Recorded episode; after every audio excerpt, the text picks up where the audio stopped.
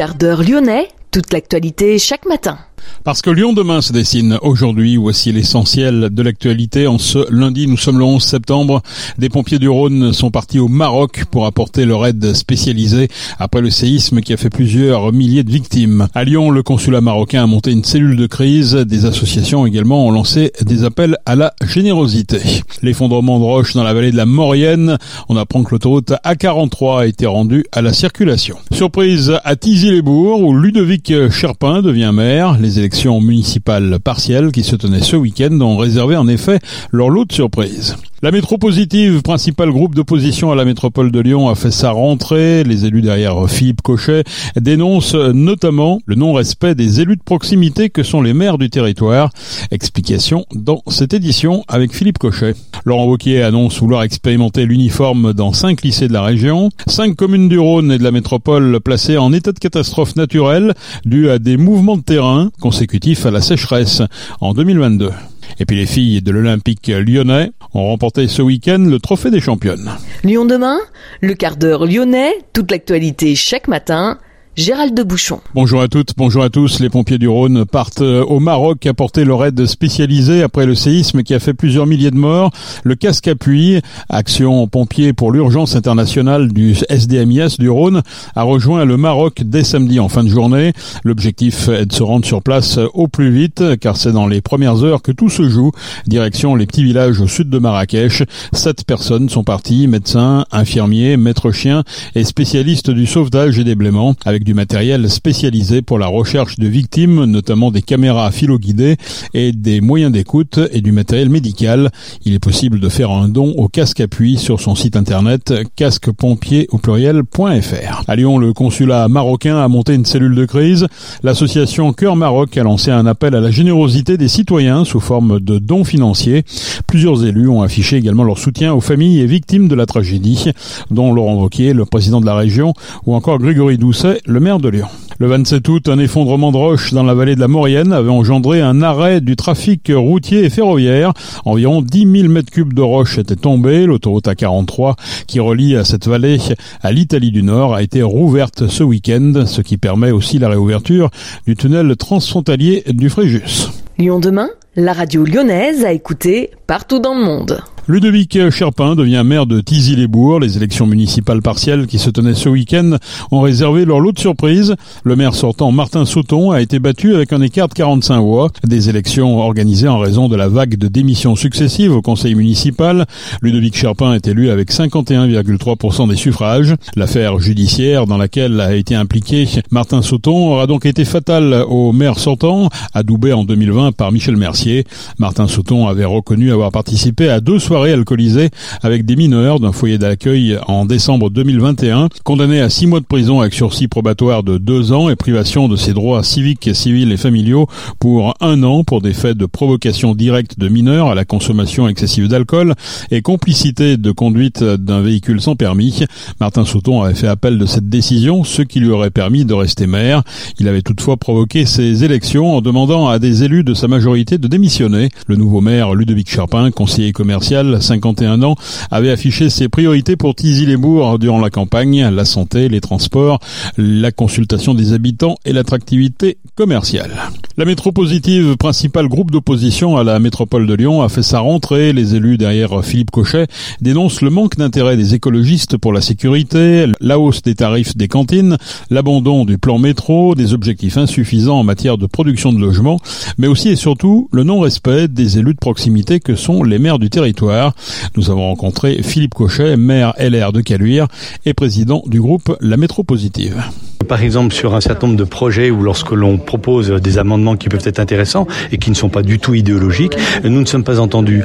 Euh, deuxième sujet, certains vice-présidents pensent que les maires sont là pour être simplement des objets décoratifs. Non, ils sont pas là pour être décoratifs. Premièrement, ils ont des comptes à rendre auprès de la population et c'est eux qui sont en première ligne. Deuxièmement, ils ont une vision d'aménagement de leur territoire. Donc ceux-ci doivent être respectés à la hauteur, je dirais, de la légitimité qu'ils ont. Je rappelle que nombre de maires sont élus très largement sur leur territoire, alors que les représentants donc de la majorité aujourd'hui verte et extrême gauche donc sont très minoritaires sur ces territoires. Parmi les points d'achoppement, il y a cette fameuse ZFE, la zone à faible émission. Vous estimez injuste encore socialement malgré toutes les mesures d'accompagnement qui ont été mises en place? Alors tout d'abord, la ZFE, c'est la loi, simplement la loi, toute la loi. C'est-à-dire aujourd'hui, euh, je rappelle que le critère 2 n'est pas du tout concerné par cette démarche-là. Deuxième sujet, et c'est d'ailleurs assez cocasse, on s'aperçoit qu'au niveau de la majorité, euh, leurs collègues communistes ont leur population notamment qui vient les voir en disant vous êtes bien mignons avec votre ZFE, mais financièrement on n'arrive pas à changer notre véhicule et quoi que ce soit, quel accompagnement peut peut-il avoir? Et vu la complexité, vu euh, la difficulté aujourd'hui auxquelles nos concitoyens sont, sont confrontés, eh bien je pense que bien évidemment à terme il faut arriver vers cette solution, mais peut-être à un rythme un peu plus raisonnable et non pas un rythme imposé. Tout le monde ne peut pas abandonner la voiture aujourd'hui pour vous Non, parce que je rappelle que même si on progresse aujourd'hui au niveau du, de la parc cyclable, 3%, 6%, 9% demain, peut-être 12% demain.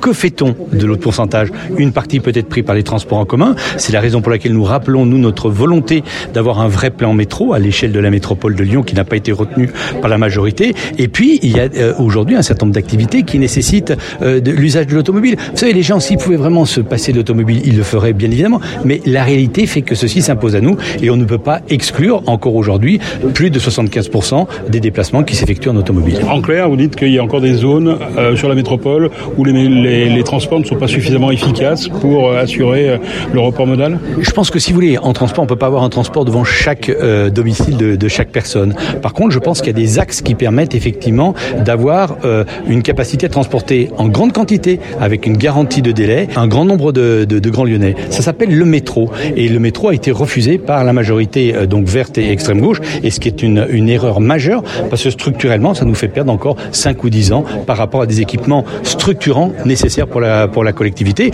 Euh, la volonté aujourd'hui est plutôt d'occuper euh, la voirie urbaine plutôt que de creuser donc des métros qui permettent une meilleure performance. Et ça, c'est de l'avis de tout le monde. C'est au niveau international. Les, les collectivités, les communes, les agglomérations qui performent en transport sont principalement celles qui ont des métros. Le tram, c'est quand même moins cher, et puis il y en a un qui va desservir Francheville. C'est pas suffisant, suffisant ce tram, il il voulait pas? Euh, le tram n'est pas en capacité d'absorber des volumes aussi importants, euh, je dirais, d'habitants. Parce que je rappelle que quand on est en responsabilité, il faut penser à aujourd'hui, demain, après-demain et après-après-demain. Et on le voit bien qu'aujourd'hui, les trams dans la configuration telle qu'ils sont envisagés ne sont pas du tout à l'échelle de développement de euh, la métropole de Lyon.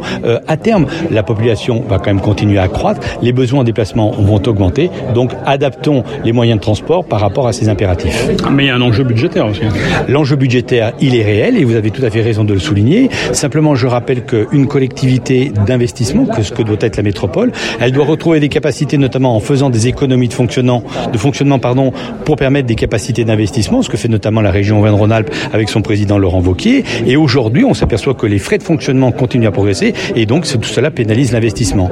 Deuxième partie, tout ne peut pas être euh, pris en charge financièrement par la métropole de Lyon. Et il faut aller chercher des financements au niveau notamment européen et au niveau nationaux. Moi, ce qui me gêne un petit peu, c'est de voir la manière dont est traitée, par exemple, la ville de Marseille, euh, vue de la part du président de la République, par rapport à l'agglomération lyonnaise, qui est quand même vraiment très maltraitée. Ça patine un petit peu au niveau du logement, tant sur le logement social que sur l'accession. Comment vous expliquez ça? C'est conjoncturel au niveau national ou il y a une particularité lyonnaise? Non, je crois qu'il y, y, a bien évidemment euh, une situation nationale qui, qui, qui, existe, mais il y a en plus des paramètres locaux qui viennent euh, accentuer les gens de choses. Je rappelle que notamment la volonté de bloquer les loyers est un problème par rapport à des investisseurs. Deuxièmement, euh, par rapport aussi à une vision idéologique des choses, eh bien on retarde des programmes et on s'aperçoit que euh, aujourd'hui ce qui a été annoncé ne sera pas tenu euh, très clairement. Et puis vient se rajouter en plus euh, euh, des points qui sont euh, quand même majeurs. C'est le surcoût euh, aujourd'hui pour pouvoir euh, trouver la possibilité de faire une première acquisition, euh, qui est aujourd'hui un, vrai problème. L'augmentation aujourd'hui euh, du coût de, euh, du fonctionnement d'un logement, euh, de par le fait de l'éclairer, de le chauffer, etc. Donc tout ça, ce, ce cumul de choses vient encore s'accentuer avec la politique qui est menée aujourd'hui au niveau de la métropole de Lyon. Vous réclamez une réforme de, de cette métropole qui est la, la seule en France hein, aujourd'hui. Où en est-on euh, Comment, comment comptez-vous obtenir satisfaction face au gouvernement euh, par rapport à cette réforme? Eh bien écoutez, la fronde des maires, hein, je rappelle c'était les trois quarts des maires de la métropole qui disaient euh, très clairement qu'ils ne supportaient plus cette manière de fonctionner et surtout la manière euh, de voir comment pouvait se gérer une métropole, a permis notamment de sensibiliser le président du Sénat, donc qui était venu à l'Assemblée générale de la de, l'AMF, de l'Association des maires de France, qui lui-même a permis notamment de travailler en particulier avec le sénateur Blanc pour pouvoir faire une proposition et un projet de loi qui permettent à ce moment-là de changer, de revenir à un statut. Alors c'est un peu technique, ça s'appelle un EPCI, un établissement public de coopération intercommunale. En gros, ça veut dire quoi? On est capable d'avoir des politiques d'ensemble, mais simplement cette politique d'ensemble, elle est limitée euh, par rapport à la vision et à l'acceptation des élus qui sont tout à fait légitimes, qui s'appellent les maires et les équipes municipales et bien sûr les habitants de ces territoires. Philippe Cochet, maire LR de Caluire et président du groupe La Métro Positive.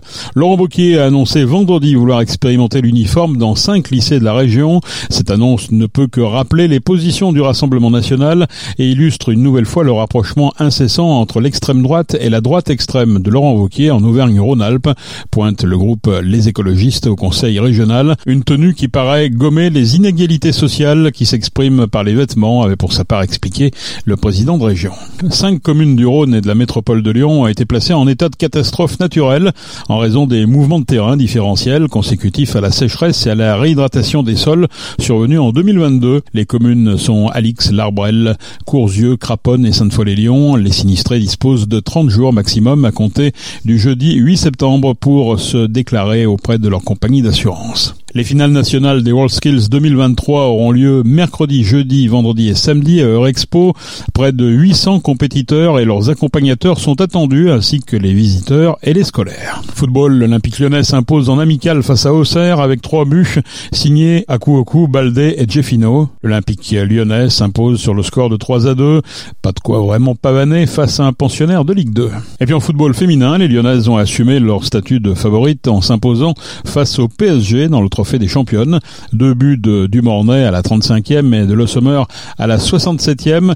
Les filles de l'OL remportent ce trophée pour la troisième fois en trois éditions. Le trophée des championnes, je le rappelle, oppose en début de saison les deux premiers clubs de la saison précédente de D1. Les Lyonnaises qui débuteront en D1 vendredi prochain sur la pelouse du Havre. C'est la fin de ce quart d'heure lyonnais. Merci de l'avoir suivi. On se retrouve naturellement demain pour une prochaine édition. Excellente journée.